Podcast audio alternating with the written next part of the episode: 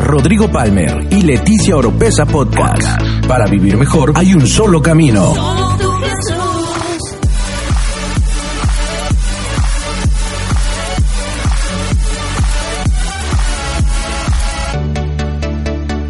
Escucha todas las semanas la clave para tener una mejor vida. Una mejor vida.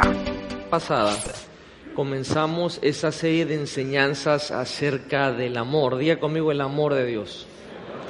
Más fuerte, diga el amor de Dios. Voltéese con su vecino y dígale, lo único que necesitas es amor. Queremos dar la bienvenida a toda la gente que nos está viendo por el internet. ¿Por qué no pone sus manos juntas y bendice a toda la gente que nos ve por el internet, que se está conectando y la gente también que luego ve los videos en YouTube o escucha los podcasts? Sean bienvenidos. Y vamos a entrar en esta mañana. Le quiero traer una enseñanza que estoy bien emocionado de darla. Eh, Sé que es algo que muchos quizás en su caminar con Cristo lo saben, lo han escuchado, pero hoy quizás el Señor se lo quiere recordar. Muchos quizás no lo saben, nunca han escuchado algo así. De una u otra manera, les garantizo que va a bendecir sus vidas, pero también la revelación es progresiva y sé que va a haber cosas que Dios le va a hablar en esta mañana que con toda su experiencia, con todo su amor al Señor, eh, quizá no lo ha recibido de esta manera. Así que hoy vamos a poner un ladrillito más en su vida espiritual y va a salir muy, pero muy bendecido en esta mañana. ¿Está listo? ¿Está listo? Ok, hoy en esta mañana quiero traer una enseñanza y le puse como título, ¿cómo llegar a ser grande. Pues si lo vemos de una forma física no es muy difícil, ¿verdad? Que comer bastante y uno llega a ponerse grande de volada, ¿verdad? Y si eres eh, niño y estás entrando en una adolescencia, ponte a saltar y a jugar básquetbol o hacer algunos estiramientos por ahí, vas a ayudar a que tu cuerpo se desarrolle, quizá vas a ser un poquito más grande. Y en general todos ese es nuestro camino natural. Vamos a ser grandes, hermana, aunque usted lo niegue. Va para allá. Cada día se está poniendo más sabia, más eh, hermosa, y, pero también más grande. Pero eso no es lo que vamos a hablar el día de hoy, sino que hoy, por cierto, me contaron un chiste el día de ayer. Me, hablaron unos amigos de la Ciudad de México que se casó uno, el hermano menor, de un amigo en Cristo, hijos de, unos pastores de Chihuahua, y, en la conversación me dicen, oye, me contaron un chiste que está buenísimo. yo sí, a ver, cuéntamelo. Dice, iban dos, dos monjitas en la, en, la, en la calle, ¿verdad? Iban tocando de puerta en puerta pidiendo limosna y tocan la puerta de uno y abre y le dice, hola, somos las hermanas de Cristo y dice el Señor, wow, qué vida bien conservadas están entonces. Si son las hermanas de Cristo, si hay muchas hermanitas, se voltea a ver al que está al lado. Si la ve muy conservada, es porque ora mucho. Ah, ¿verdad? Esa le gustó, esa le gustó. Hoy vamos a ver cómo llegar a ser grande. Vamos a ir a la escritura, libro de Marcos, capítulo 9, versos del 33 al 37 y vamos a ver un pasaje de la escritura, vamos a tomar el ejemplo de algo que Jesús dijo, que hizo, y de ahí vamos a llevar toda la enseñanza y creo que va a ser de bendición para, para todos los que estamos acá y para todos los que están escuchando. Dice la Biblia, y echando fuera al demonio mudo, habló y la gente se maravillaba y decía, nunca se ha visto cosa semejante en Israel verso 34. Pero los fariseos decían, por el príncipe, no, me estás poniendo Mateo, mi amorcito precioso, de el, los versículos y es Marcos. Es Marcos si eres tan amable. Marcos capítulo 9, verso 33. literal. Solo vamos a leer este verso, quizá uno más más adelante. Ahora sí. Ahora sí, gracias. Y llegó a, Capernaum y cuando estuvo en casa les preguntó, ¿qué disputabais entre vosotros en el camino? Verso 34. Mas ellos callaron porque en el camino sabían lo que habían hecho los desgraciados, ¿ah? Habían disputado entre sí quién había de ser el mayor. Verso 35, entonces él se sentó y llamó a los doce y les dijo, si alguno quiere ser el primero, será el postrero de todos y el servidor de todos. Verso 36, y tomó a un niño y lo puso en medio de ellos y tomándole en sus brazos les dijo, el que recibe mi nombre a un niño como este, me recibe a mí. Y el que a mí me recibe, no me recibe a mí, sino al que me envió. Qué enseñanza tan poderosa Jesús dio aquí en tres versos y es una enseñanza de vida y con la gracia del Espíritu Santo espero poder compartir lo que el Señor ha puesto en mi corazón y articularlo de una buena manera. Y vamos a ver una realidad que todos tenemos. Todos dentro de nosotros Quizá ahorita me va a decir, no, pastor, yo no reprendo en el nombre de Jesús. Pero aquí le quiero llevar algo. Todos dentro de nosotros, de alguna manera, tenemos el anhelo y tenemos el deseo de la grandeza, de ser grandes, en el sentido como personas, en el sentido en, nuestra percepción a cómo nos vemos, en en nuestra autoestima en nuestro caminar en la vida tenemos ese anhelo y ese deseo de ser grandes. Y quizá habrá alguien aquí que eh, me dice que es muy espiritual y me dice, no, pastor, yo ya moría eso, yo no quiero ser grande. Pero no estoy hablando de algo que tenga que ser negativo.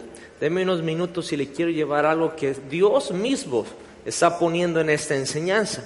Y es tan real el hecho de que queremos ser grandes y que tenemos ese anhelo dentro de nosotros, que por ejemplo cuando usted va a algún lugar y va a comprar algo, va a comprar algún producto, el que usted quiera, si usted va al supermercado, usted va a escoger la verdura, usted escoge la peor verdura, ¿cuál escogemos? Porque queremos siempre lo mejor. Cuando usted va a comprar una prenda de vestir, usted no va a escoger la peor ropa, usted va a escoger la mejor ropa que usted puede comprar, porque tiene un deseo interno, un anhelo de lo mejor, de la grandeza. Cuando vamos a un restaurante o se sienta usted a comer, usted no le dice al mesero, por favor tráeme el peor platillo que tú tengas. No, ¿verdad? Usted se toma el tiempo, bueno, a veces las fotitos ayudan, ¿verdad? O si no, de plano como le hace mi esposa, va con el mesero y le dice, ¿qué es lo que más te gusta a ti aquí? Y ya dice, no, pues a mí lo que más me gusta es eso. Ah, bueno, eso. Buscamos siempre tener y adquirir lo mejor, porque hay dentro de nosotros ese sentir, ese anhelo de grandeza. Cuando vamos a ver una película, uno no se sienta a ver o va al cine y dice, vamos a entrar a ver la peor película que estén mostrando porque esa es la forma que lo hacemos. No, vamos nosotros y vamos a buscar lo mejor. Hay una realidad que todos, sin excepción, por más espiritual que usted se crea, tenemos dentro ese anhelo de ser grandes, ese anhelo de tener lo mejor, ese anhelo de grandeza. Ahora, yo le digo que quizá muchas personas me pueden decir, pastor, yo ya moría eso, yo no quiero eso porque eso es del diablo. No, ese anhelo de grandeza y ese anhelo de tener lo mejor, eso es algo que Dios puso dentro de usted y dentro de mí. Lo voy a repetir una vez más porque yo quiero dejar este fundamento para poder continuar con la enseñanza. El anhelo de ser grande el anhelo de grandeza que llevamos dentro, de tener y de hacer lo mejor, no es algo que el enemigo sembró en ti, es algo que Dios puso dentro de ti. Ese deseo proviene de Dios, no proviene del enemigo. Ahora, el problema es que no sabemos el camino o la senda para poder llegar a esa grandeza. Y acabamos de leer ese pasaje donde Jesús iba en un viaje con sus discípulos. Y sus discípulos en ese viaje hablaron muchas cosas, ¿verdad? ¿Cuántos de ustedes alguna vez, ya sea ahora como padres de familia o si recuerdan cuando eran niños, tuvieron un viaje en carretera con su familia. ¿Cuántos han hecho uno reciente? O un viaje de un lugar a otro que tiene una distancia considerable. Ahí va. Ahí van los niños, va. Eh, por ejemplo, los míos cuando bajamos a algún lugar, este, les digo, vamos a tal lado. Ok, perfecto. Eh, estamos camino de la casa al aeropuerto. Y mis hijos me dicen, papá, ya llegamos. ¿Cuántos tienen hijos que hacen esa bendita pregunta? ¿O cuántos eran chiquitos que hacían esa pregunta a sus papás? Papá, ya llegamos, ya llegamos. Y como todo buen papá, uno empieza de la manera más dulce y más amable. No, mi amor, estamos apenas saliendo, es, falta mucho para llegar, ¿verdad? Y los chamaquitos dicen, ok, perfecto. Y a los 10 segundos se vuelven a decir, ya llegamos. Y dice, te acabo de decir que no, ¿verdad? Sí, sí, sí. Entonces, un poquito más tarde, 5 segundos después, te vuelven a preguntar, ya llegamos. Y uno dice, ¿sabes qué? No hemos llegado. Y, ah, cierto. Pero es algo que todo mundo en un viaje hacemos este tipo de preguntas. Y eso no es una diferencia que nosotros hacemos con Dios. Cuando Dios nos dice, te voy a llevar a tal lugar, o te enseña una foto de tu destino, o te dan una palabra, o tú percibes de Dios que vas hacia algún lugar, en ese viaje uno constantemente con nuestras actitudes o de plano literalmente le está preguntando a Dios, Señor, ya llegamos, porque ya me aburrí. Ahora, ¿por qué los niños preguntan eso? Porque andan ahí sin qué hacer, ¿verdad? Ahora, gloria a Dios por las iPads ahora. Pero si no hay wifi ya te fregaste porque ya llegamos, va a venir bastante. Pero estamos bien eh, distraídos sin qué hacer y también nosotros a Dios le estamos preguntando si ya llegamos. ¿Por qué sucede esto cuando tenemos un viaje con nuestros hijos o nosotros espiritualmente? Porque en esta generación se quiere destino, pero no se quiere proceso. En esta generación se quiere terminar el viaje, pero no se quiere disfrutar el camino. ¿Dónde están los legendarios? Ah, bueno, esa, fue para ustedes. No se quiere disfrutar o aprender en el viaje porque muchas veces pensamos que el propósito de todo es llegar a un destino, pero en Dios el proceso y el viaje tiene muchísimo que ver en nuestras vidas. Ahora, en el viaje este, regresamos a la historia de Jesús, sus discípulos estaban, comenzaron a debatir lo siguiente. Comenzaron a decir, ¿quién era el mayor de ellos? Ahora, ¿qué cosa tan tonta es debatir algo así cuando tienen a Jesús ahí? Nosotros, nosotros lo, vemos, lo leemos porque eso ya pasó. Pero en ese momento ellos estaban viviendo el presente, Jesús estaba con ellos en el presente y empezaron a debatir quién era el mayor. Y era algo tan absurdo, pero sin embargo era el tema de su conversación porque ellos no estaban viendo a Jesús, aunque iba con ellos, sino que se estaban viendo unos a otros. Y ese mismo error lo cometemos hoy en la iglesia. Hoy en la iglesia, ustedes aquí, llega aquí, se congrega quizás convive un poco, pero a veces pierde de vista a Jesús. Y lo único que está viendo es a los que están a su alrededor. Y cuando está viendo a los que están a su alrededor y su enfoque y su, y su mirada, sus ojos, como dice la escritura, ya no están puestos en Jesús, entonces vamos a cometer o vamos a caer en el error de la comparación.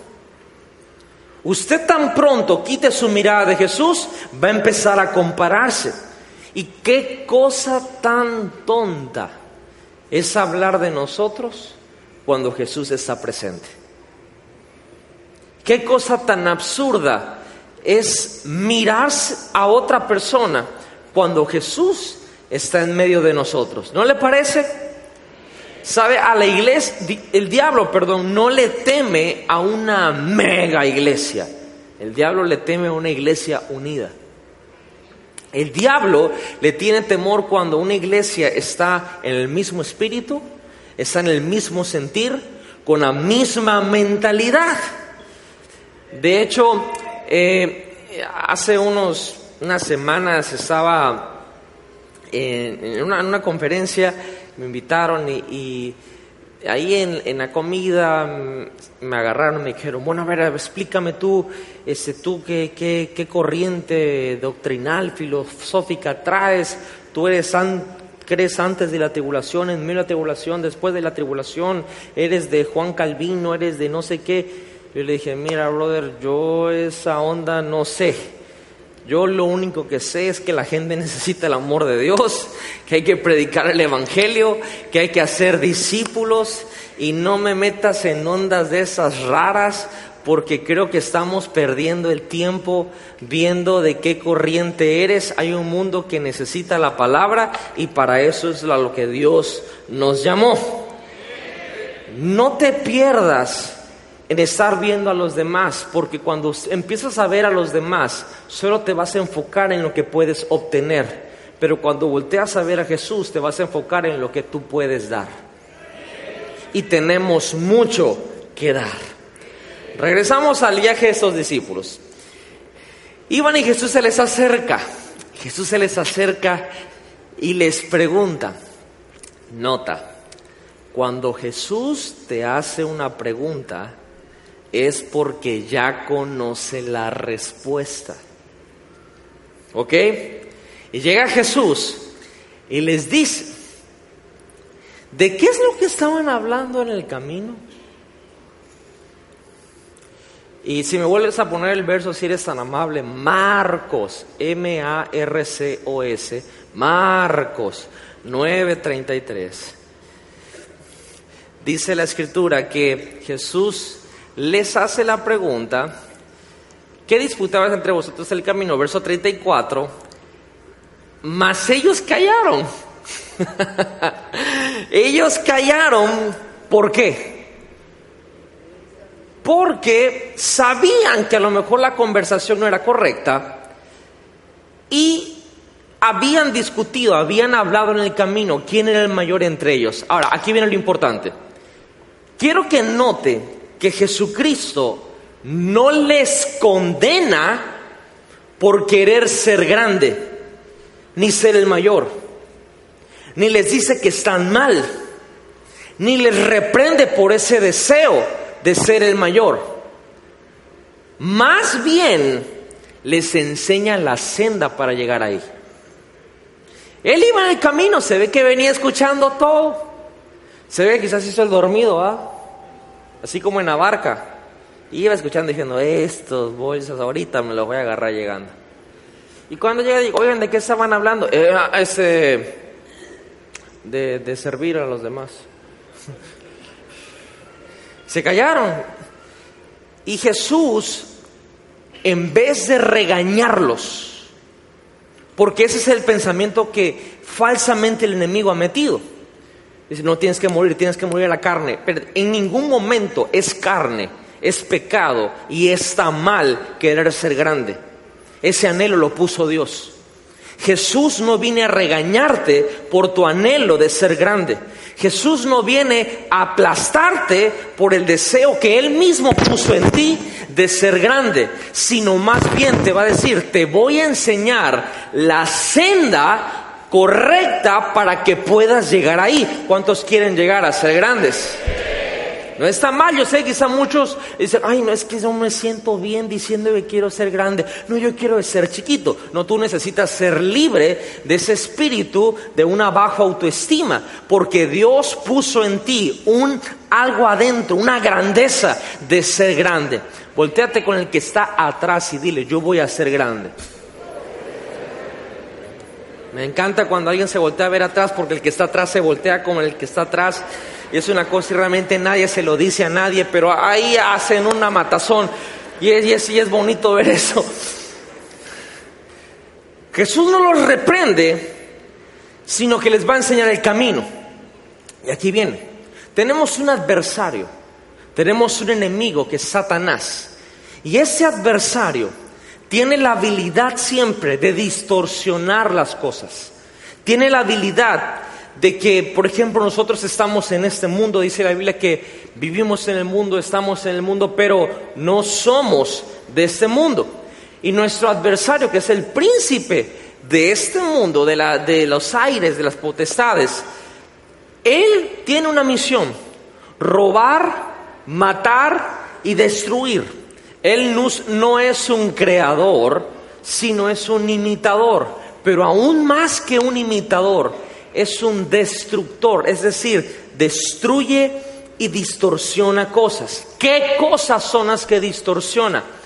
Satanás toma lo genuino que Dios pone dentro de ti y manipula el cómo llegar a ello.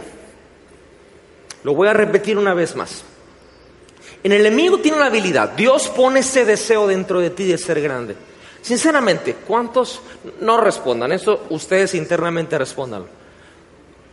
¿Cuántos alguna vez, quizá por un chispazo, quizá por dos, tres segundos, quizá en algún servicio, quizá en una oración personal, quizá estabas en el baño, quizá estabas manejando, estabas durmiendo y de repente vino a ti un sentir de decir, wow, no, no, yo, yo quiero hacer algo Padre, quiero hacer algo relevante, quiero hacer algo bueno, quiero hacer algo, eh, quiero, quiero triunfar, quiero prosperar. ¿Cuántos han tenido ese sentido dentro de ustedes en algún punto en sus vidas? Y de repente nos sentimos medio mal porque decimos, ay no, eso es algo malo, eso es egoísmo, eso es este, vanidad, eso es no sé qué cosa. Dios puso eso. Pero el enemigo viene a distorsionar la manera en cómo llegar a eso. Para eso necesitamos la palabra de Dios. Por eso estamos aquí esta mañana. Por eso nos congregamos, por eso nos reunimos, para que nuestros caminos sean enderezados. La Biblia dice que Dios es el que ordena nuestros pasos. Y por esa razón la palabra de Dios siempre viene, dice la escritura, lámpara es a mis pies tu palabra, lumbrera en mi camino. Cuando escuchamos la palabra, nosotros vamos a ir enderezando esa senda para poder llegar a aquel anhelo que tenemos de ser grande, que Dios mismo lo puso. Quiero que en esta mañana usted reciba una revelación muy sencilla pero poderosa no fue el diablo, ni siquiera usted mismo, el anhelo que usted tiene por dentro de ser grande. Fue Dios el que lo puso. Y el enemigo ha distorsionado ese camino para llegar ahí. Pero hoy Dios no va a reprenderle por haber anhelado ser grande. Hoy Jesús quiere enseñarle el camino para poder llegar a ser relevante, el camino para poder llegar a ser grande, el camino para poder llegar a eso que Dios puso en su corazón. Entonces, ¿en qué consiste la grandeza? O ser grande, o ser relevante. El enemigo trata de definir la grandeza en nuestras vidas. Y muchas veces lo más común que yo me he encontrado es que pensamos que grandeza en nuestra vida significa en ser conocidos, en que te conozcan. Si te conocen, eres grandes, grande. Y hoy en día estamos sumergidos en algo tan fuerte como las redes sociales, donde todo mundo sube una foto y a cada rato andas viendo cuántos, ¿cómo se llama? ¿Cuántos likes? Así ah, se lo saben, ¿verdad? ¿Cuántos likes tienes? Y, y, conozco personas que cada 10 minutos están viendo cuántos seguidores tienes y andas viendo quién te conoce. ¿Quién te sigue en, una, en un programa, en una aplicación? ¿Quién me conoce? Definimos grandeza porque tanto nos conocen. Y hemos dejado que el enemigo defina nuestro camino a un anhelo que Dios puso y está distorsionado. Pero en esta mañana yo te voy a decir algo muy importante para poder quitar la distorsión de lo que el enemigo ha puesto en ese camino que Jesús hoy quiere enseñarnos, tiene que entrar el amor de Dios.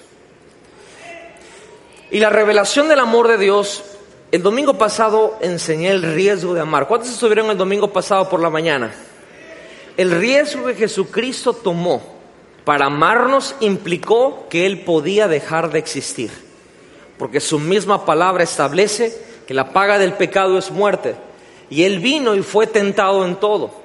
Padeció en esas tentaciones, tuvo la posibilidad de caer en pecado y si él pecaba, él moría. Y como él era Dios, todas las cosas en él subsisten y para él subsisten, en él fueron creadas y para él fueron creadas. Y si él pecaba, entonces como todas las cosas subsisten por él, se iban a acabar.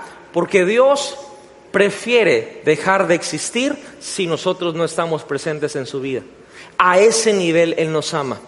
Y esa es la revelación de su amor para con nuestra vida. Él nos ama a tal grado que Él se desprendió de lo mejor que Él tenía, que era su Hijo amado. Y Él nos amó primero. Por esa razón nosotros podemos amarle a Dios. Y segundo, tenemos que responder a ese amor. Yo le quiero hacer una pregunta. ¿Cómo usted responde al amor de Dios? ¿Cómo hoy en día usted está respondiendo al amor de Dios? Quizá hoy solamente, y yo no quiero que usted lo tome en esta mañana como una confrontación, como algo que, que, que se sienta condenado o se sienta presionado de ninguna manera. Pero ¿cómo le respondemos a Dios en nuestro amor? Cuando alguien está agradecido por algo que Dios hizo en su vida, la primera respuesta que hay es decir, Señor, yo quiero hacer tu voluntad. Amén o no amén. Cuando uno está agradecido, Señor, yo quiero dejar de hacer lo malo y quiero empezar a hacer tu voluntad. Segundo, Señor, pues o sea, ¿cómo yo no puedo pagar lo que tú hiciste por mí? No hay cantidad de dinero, no hay nada que pueda pagar que tú me perdonaste, pero al menos quiero servirte. La realidad, el que está al lado de usted, no, pero hay gente en la iglesia que no le quiere servir a Dios. Hay gente en la iglesia que cuando hay la oportunidad de servirle al Señor, dicen, no, estoy muy ocupado, no tengo tiempo, me da miedo, es que yo no sé, es que cuesta mucho, es que se demanda mucho. Y vámonos a la esencia de la pregunta. ¿Dios lo hizo todo por nosotros? ¿Jesús lo dio todo por nosotros? ¿Cómo es que nosotros no vamos a responder en gratitud con nuestro servicio. ¿Cómo es que nosotros no vamos a tomar una pequeña porción de nuestro tiempo para poder servirle? Por eso le digo, para quitar la distorsión de lo que el enemigo ha hecho, del camino a ser grandes, es necesario que a la ecuación entre el amor de Dios. Porque solo el amor de Dios nos va a llevar a responder a lo que Dios ya hizo primero, amarnos. ¿Cuántos quieren responder a su amor? ¿Cuántos quieren decirle, Señor, tú diste todo por mí, te diste por mí y yo quiero hacer algo por ti? ¿Se imagina que nosotros podemos hacer algo por el Dios Todopoderoso? Y segundo, tenemos que confesar nuestro amor delante de Él. ¿Cómo? A través de nuestras motivaciones, a través de nuestras acciones. Verá, no es cuántas acciones usted tenga, es la motivación con la cual usted las haga, el cómo usted las hace.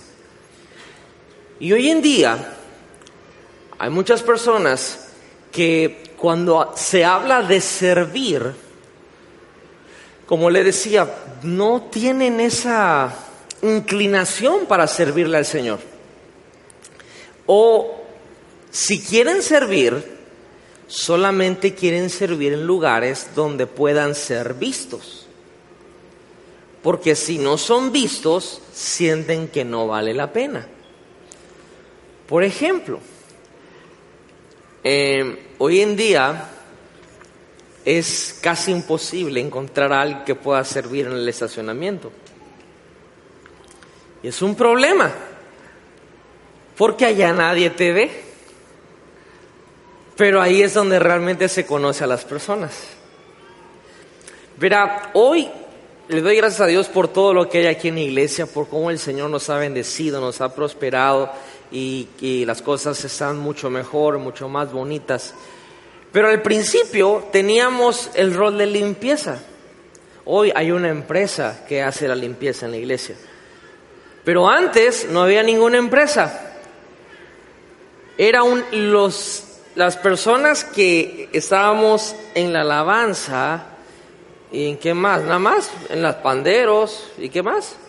Y no más, porque no había más. De hecho, esa era la misma iglesia. Eh, hacíamos roles de lunes a domingo para hacer la limpieza de la iglesia y cada quien tenía que comprar su cubeta, su escoba, su trapeador, su fabuloso. O sea que, hermanos, la pastora Leti se rayó porque yo sé lavar, planchar, barrer, trapear, recoger, todo, lavar baño. Le voy a decir que me pasó la primera vez que fui, metí a lavar un baño. Yo no sabía, y agarré el ácido muriático, cerré la puerta y empecé a echar ácido muriático. Las hermanas se ríen. Sí, fue mi primera vez, nadie me había dicho cómo se hacía. Casi me da el telele porque respirar eso y el baño, déjeme decirle que había que tener buena flexibilidad para poder hacer del dos ahí. Porque era muy estrecho y pegadito, claro que había que ingeniárselas. Y en eso yo le eché la botella. dije, no, este baño va a quedar limpio. Yo le eché la botella, hasta le echaba yo arriba. Gracias a Dios el Señor tuvo misericordia, no me morí ahí. Pero todos hacíamos eso y se nos hacía algo hasta divertido. Hoy en día, si aquí a alguien en el un encuentro lo mandan a atender cama, se ofende. porque quizá no es un lugar donde apareces. Pero servirle a Dios no se trata de dónde apareces y dónde no apareces. ¿Quién te conoce o quién no te conoce? Servirle a Dios es servirle a Dios. ¿Sí me estoy explicando en esta mañana? Si servir para ti está muy por debajo de ti, entonces el liderazgo está muy por encima de ti. No se puede ser un líder si no puede ser un servidor. Hay pastores, eso ya lo sabía. Sí, yo sé que usted lo sabía quizás, pero hoy sí lo quiero recordar. Soy como el de la tanda. Usted ya sabe que tiene que pagar el número, pero como que pasan 10 días y no lo paga, ¿verdad? Entonces hoy vengo como el de la tanda, el Señor me envió a decirle, yo ya sé que usted sabe que tiene que servir, pero tengo que recordarle, hay que servir. Si servir está por debajo, el liderazgo te queda muy arriba entonces.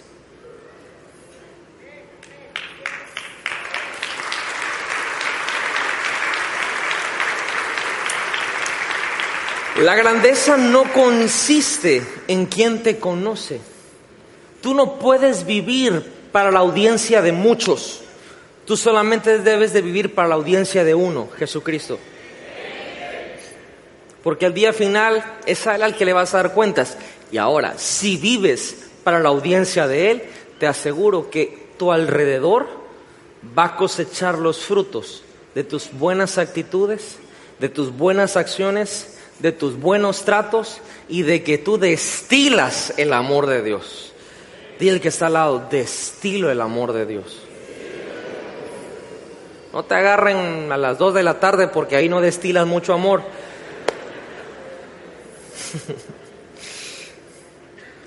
El enemigo es al revés, te dice, mientras más conocido eres, más grande eres. Y si esa no funciona, viene la segunda opción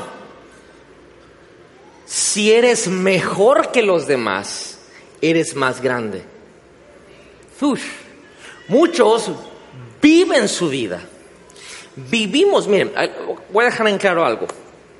Yo no creo, eso es algo muy personal, yo no creo que las personas competitivas sean malas o que las personas competitivas sean diabólicas o tienen una semilla de Satanás en su corazón. No, yo creo que son personas que tienen un anhelo de grandeza muy grande y son intensos, ¿verdad? Siempre quieren ganar. ¿Conoce gente usted así? ¿Cuántos conocen personas así? Son chistosas, ¿verdad? Les, da así como los chihuahuas al telele cuando no, cuando no ganan. Y lo peor es que cuando tú vas tranquilo y les ganas en un juego, se ponen mal. Voltean mesa, este, juegas uno y les metes un comete cuatro y se ponen graves. Se acabó el discipulado, la amistad y la relación ahí. Y si en Monopoly conquistas todo un continente y caen y le cobras y los dejas en bancarrota, Dios mío de mi vida, no te hablan. Hay gente muy competitiva, lo cual no está mal, porque en esta mañana está Dios poniendo el fundamento, que ese anhelo de ser grande, Dios lo pone, pero el enemigo lo distorsiona. El enemigo cuando no pega lo de ser conocido, ok, te cae, o sea, no es de ser conocido, entonces te pone, tienes que ser el mejor. El mejor. Ahora, ¿hay algo de malo en ser el mejor? No, Dios nos manda siempre a ser lo mejor y el ejemplo en todo lo que hacemos. Pero el problema es que nosotros empezamos a poner un estándar de ser el mejor conforme a los demás. Empezamos a compararnos con los demás, que es lo que le estaba pasando a los discípulos. Empezaron a decir, ¿quién? A ver, a ver, a ver, ahí va Jesús, sí. Yo no aquí entre nosotros, a ver, a ver, ¿quién de nosotros es el más chido? En, idioma mexicano, chido es una palabra eh, muy pesada, es una palabra muy fuerte, significa el que es el, el ¿cómo podemos definir chido? Chido tiene tanta profundidad, ¿verdad? Que. O sea, si hubiera una versión mexicana de la Biblia, eso es lo que hubiera dicho en Marcos 9. Y venían los discípulos platicando quién era el más chido. Entonces, venían platicando quién iba a ser el mayor de ellos. Porque esa es la segunda forma que el enemigo empieza a distorsionar ese sentido de grandeza que Dios pone en ti. Y eso no es nada más y nada menos que un espíritu de religión. Y el espíritu de religión trabaja como un marcador. Como un marcador así esos de que marcan puntos como deportivo. Y trabaja así. Si tú haces algo malo, tú sientes que tú le debes a Dios. Así trabaja la religión. Pero si tú haces algo bueno, tú sientes que Dios te debe a ti. Así trabaja la religión. Y eso es falso. Las dos son falsas. Porque Jesús no vino a instituir una religión, Jesús vino a instituir una relación de amor. Y cuando tú te equivocas, tú no le debes nada a Dios. Y cuando haces algo bueno, Dios no te debe nada a ti. Porque cuando nosotros estábamos en nuestro pecado y en nuestra falta, Dios vino y murió por nosotros. No creo que, no, no lo dije bien. Cuando estábamos en lo peor de nuestra vida, Dios nos rescató. Y si nos rescató, déjeme decirle que Él no lo hizo para que tú tengas una deuda con Él, Él lo hizo por amor. Así que no importa si te, y con esto no quiero estoy tirando un mensaje de megagracia y de libertinaje, no, no, no. Estoy diciendo que si te equivocas, no le debes nada. Ahora, no hay que equivocarse y hay que vivir una vida en santidad y con temor de Dios. Pero si te equivocas, tú no estás en deuda con Dios, Él ya pagó el precio. Pero si haces algo bueno o haces, obedeces algo de la palabra, Dios no te debe nada a ti. Así se tumba la religión. Así se tumba ese espíritu de querer ser el mejor conforme al estándar de los demás. Porque el problema de la comparación es que cuando los demás tú los pones como ese estándar y empiezas a competir con los demás como lo estaban haciendo los discípulos, es que muchas veces puedes ser el mejor, pero no siempre vas a ser el mejor. Y cuando no lo seas, te va a dar duro, te va a pegar, te vas a deprimir, porque el enemigo del progreso y cuando hablo progreso, recordemos y asociémoslo con que para llegar a un destino hay un viaje y hay un proceso y para poder avanzar eso se llama progreso. Y el enemigo de progresar en ese viaje es la comparación. ¿Tú te quieres estancar en tu vida? Compárate con el que está al lado. Compárate con tu vecino Compárate con tu hermano discípulo, compárate con otra iglesia, compárate con otra cosa. Ay, pastor, es que los demás están haciendo esto. Gloria a Dios que lo están haciendo, pero no te puedes comparar con ellos. Porque ahí dejas de avanzar, ahí dejas de progresar. Y esas dos estrategias, el enemigo los utiliza para distorsionar esa senda para llegar a la grandeza. Regresemos a que Jesús les hace la pregunta y no los condena, no los reprende. Jesús no les dijo, oigan, ¿qué andan hablando de ser grande, caramba? Ustedes dejen de estar hablando esos pensamientos del diablo de ser grande. Ustedes humíllanse porque aquí nadie es grande. No, Jesús no dice eso. Jesús, en vez de reprenderlos, les dice, les voy a enseñar. Ah, quieren ser grandes. Eso es bueno pero les voy a enseñar cómo llegar a ser grandes. Y les dice, si me pones el verso 35, si eres tan amable de Marcos, M-A-R-C-O-S, entonces él se sentó, llamó a los dos y les dijo, si alguno quiere ser el primero, será el postrero de todos y el servidor de todos. Si alguno quiere ser el, primero, el más grande, tiene que ser el último y tiene que ser el servidor de otros. El camino a la grandeza no es como el mundo lo pinta, que es hacia arriba. El camino a la grandeza, su vereda es hacia abajo. Esa yo sé que no le gustó, pero eso es lo que Jesús dice. El camino a la grandeza no es hacia arriba. El camino a la grandeza es hacia abajo. Ay, pastor, no hacia abajo, no, porque hacia abajo está el infierno. No, no. Dios nos está llamando a servir. ¿Pueden ustedes sentir ese llamado de parte de Dios? Y el liderazgo, aquí viene eso que es importantísimo el liderazgo de siervo, cuando somos líderes en el servicio, ahí nuestra verdadera identidad es revelada. ahí es donde tú vas a ser para los demás. Jesús dijo, yo no vine a ser servido, sino vine a servir y a dar la vida en rescate por muchos. Si Jesús dijo eso, yo le quiero poner un ejemplo aquí dentro de la visión de nuestra iglesia. Tenemos nuestras casas de paz, los grupos que hacemos en los hogares y ahora en día estamos abriendo en todos lados, porque no solamente se, se, tiene, se pueden abrir en una casa, usted lo puede abrir en el hospital donde usted trabaja, en la escuela donde usted trabaja, en la oficina donde usted trabaja. Si Dios le está poniendo eso en su corazón, adelante, usted ábralo. Tenemos esa parte que no es una opción serlo, sino es un mandato que Jesús dejó. Lo voy a repetir una vez más.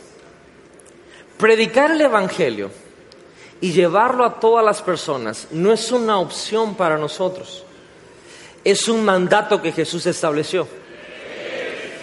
En la iglesia hoy lo tomamos como una opción. Ay, es que yo no quiero ser líder de casa de paz. Porque es que, ay, es que es mucho, no tengo tiempo y, no sé qué y no sé cuánto y ponemos tantas excusas, cuesta mucho, eh, yo no sé hablar, no sé hablar, no sé hablar en público, me da miedo, me paralizo, me da diarrea, yo no puedo, eh, no sé, eh, ay, no, es que me han tratado tan mal, ay, es que es, que es mucho compromiso y mucho aquello y mucho acá. Y, y, y válido quizá lo que usted dice, pero válido quizá delante de mí como hombre. Pero delante de Dios esas excusas no tienen validez, porque Él nos mandó a predicar el Evangelio. Si nosotros no podemos servir ni en lo básico, entonces nuestro camino a la grandeza va a estar distorsionado. ¿Sabe la manera en que usted sirve abriendo una casa de paz? Bendice a los demás. ¿Sabe de la manera que usted es luz literal en muchas colonias, en muchos hogares, en muchos lugares al abrir una casa de paz? Está sirviéndole a los demás. Está llevando la palabra del Señor hay personas que pueden morir literalmente y no es una exageración. Y si usted va, esas personas quizás ese día no se van a quitar la vida. Hay personas que están pasando por situaciones tan difíciles que el día que usted va, comparte la palabra, Dios ministra sus corazones, sus corazones son sanados, sus cuerpos son sanados, sus mentes son sanadas. Es decir, es ahí donde podemos servir a los demás donde podemos vivir y tener ese estilo de vida, de servicio. Jesús, su última acción con los discípulos fue lavarles los pies. Fue lo último que hizo con ellos. Registrado y documentado en la Biblia. Porque la meta, iglesia, no es la prominencia. La meta es la significancia. Ser significante para los demás significar algo para los demás. Más que admiración, es de ser de significado para otras personas, ser de bendición para otras personas. Y Jesús le dijo, verso, si me vuelves otra vez a poner el versículo, si eres tan amable, Marcos 9, 35. Y dice, si alguno quiere ser el primero, será el postero de todos y el servidor de todos, verso 36. Y tomó un niño y lo puso en medio de ellos, y tomándole en sus brazos, le dijo, voy de este lado. Tengo que acercar porque no traje mis lentes. Que reciba en mi nombre a un niño como este, me recibe a mí. Y el que a mí me recibe, ah, de este lado no puedo leer porque como que la pantalla está de lado A. Ahí hay que componerla porque ahí sí ya, imagínense, sin lentes y me lo ponen en donde está oscuro, ahí sí ya no leo. Dice, el que recibe en mi nombre a un niño como este, me recibe a mí. Y el que a mí me recibe, no me recibe a mí, sino al que me envió. Voy a entrar al fin, en el final de esta enseñanza, pero quiero dar una representación. El Evangelio siempre va en contra de la cultura. El significado, la definición de fe dice que la fe es la certeza de lo que se espera, la convicción de lo que no se ve. Quiere decir que la fe es la ausencia de los sentidos o la ausencia del razonamiento. Eso hoy en día no entra, pero el Evangelio siempre va en contra de la cultura. Y lo que Jesús dijo no tiene sentido porque es sobrenatural. Y Jesús viene a decir, igual en Mateo 20, 16, no me lo pongas, dice, y los primeros serán últimos y los últimos serán primeros. Y rápidamente, a ver, ayúdenme, Merari, Toño, eh, ¿a quién más está ahí? De cuatro, necesito cuatro personas. Rápidamente, rápidamente. Eh, uno más, son tan amables, alguien que me ayude. Rafa, ayúdame. Cuatro personas, pónganse aquí. Ok. Él es Toño, un aplauso al pastor Toño. Merari, el pastor Merari, Superman, digo Cosme y Rafa. Ok, ahora miren bien. Vamos a hacer esto. Tú eres el número uno. ¿Qué número eres? Uno. Ok. Y él representa el concepto del mundo de grandeza. Ser conocido, ser el mejor. Él, él es su estándar y lo va a imitar y competir y compararse con Él. Él, o sea, es un ejemplo, tiene un pie adentro de Dios y otro pie fuera. Un día sí, un día no, a veces le llega la palabra, a veces no, un día se congrega, otro día no, está pensando ser líder de casa de paz todavía, sabiendo si tiene tiempo. Y él es un hombre ungido del Señor.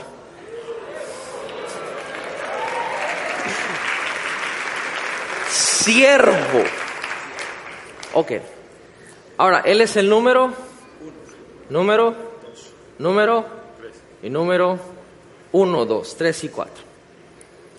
Estamos en el mundo, pero no somos de este mundo. Ok.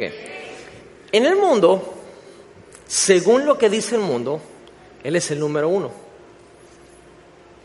Es el que tiene más seguidores en Facebook. En Instagram tiene muchos likes en sus fotos. Todo el mundo ve sus, ¿cómo se llama? Esas cosas. Entonces, vamos a hacer una representación y empiecen a caminar. Filita india, andar. Ok. En círculo, en círculo, en círculo. Y ahí van, según el fluir del mundo. Jesús dice, si tú quieres ser grande, te voy a decir algo, los primeros van a ser los postreros. ¿Por qué Jesús dice eso? Porque en algún punto el número uno, conforme el concepto del mundo, piensa que en su caminar con esos conceptos va a obtener una realización en su vida. Va a llegar a un lugar donde se va a realizar. Pero la realización en la vida no se, no se encuentra en un lugar, se encuentra en una persona, en la persona de Jesús. Solamente ahí te vas a poder relacionar. Y él piensa que lleva la delantera porque es el número uno. El número cuatro, él encontró que el camino a la grandeza tiene que ver con servir. Y aparentemente es el que queda excluido, es el que siempre queda atrás, es el que siempre va a lo último, es el que no aparece, es el que, ay Dios mío, bajo el concepto de este mundo. Pero según Dios, las posiciones o los rankings de primero, segundo, tercero, o uno, dos y tres, o los rankings en la existencia de cada quien, es dependiendo de la fuente. ¿Qué significa eso? Significa que la fuente del número uno aquí es el concepto del mundo. Síguele, síguele, síguele. Pero llega un momento que Cristo llega a la vida de las personas. Stop ahí. Y Dios dice, ok, como yo soy tu fuente, dense la media vuelta si son tan amables. No sabían cómo cuál era la media vuelta, va. Es que no estuvieron en la escolta en la primaria, va. Y Dios dice, eso está bien, pero conforme mi concepto, para mí el primero es el que sirve. Entonces comienza a caminar, Dios cambia la dirección. Por eso Jesús dice, el que era primero, ahora qué número es? El último. Y el que era el último, ahora es qué? Porque eso es conforme la fuente de tu concepto de vida. Si la fuente de tu concepto de vida es el mundo, de ser conocido, aplastar a todos los demás, ser el mejor, tener incompetencia, el estándar y no sé qué, y, y, vivir en estrés por querer ser no sé qué cosa, oye, pues entonces vas a ir a la delantera, aparentemente, pero va a llegar un momento donde va a cambiar la dirección de tu vida. Y cuando eras primero, por eso existen personas que de la noche a la mañana lo pierden todo. Por eso existen personas que un día fanfarroneaban de muchas y no es que nos alegremos que eso suceda, pero es la razón por la que pasa, porque vivían bajo el concepto y su fuente era el concepto del mundo. Y a lo mejor había alguien que parecía que era el que venía hasta el final, pero era servidor, tenía un servicio. Y resulta que el servidor ahora es el jefe. ¿Saben por qué pasa eso? Porque su fuente es Dios. Ya pueden dejar de caminar, digo, van a bajar de peso y todo, pero un aplauso por favor a los muchachos.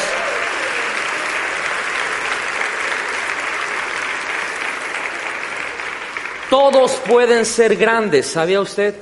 Dígale que está al lado, tú puedes ser grande. ¿Sabes por qué puedes ser grande? Porque puedes servir. Tú puedes servir.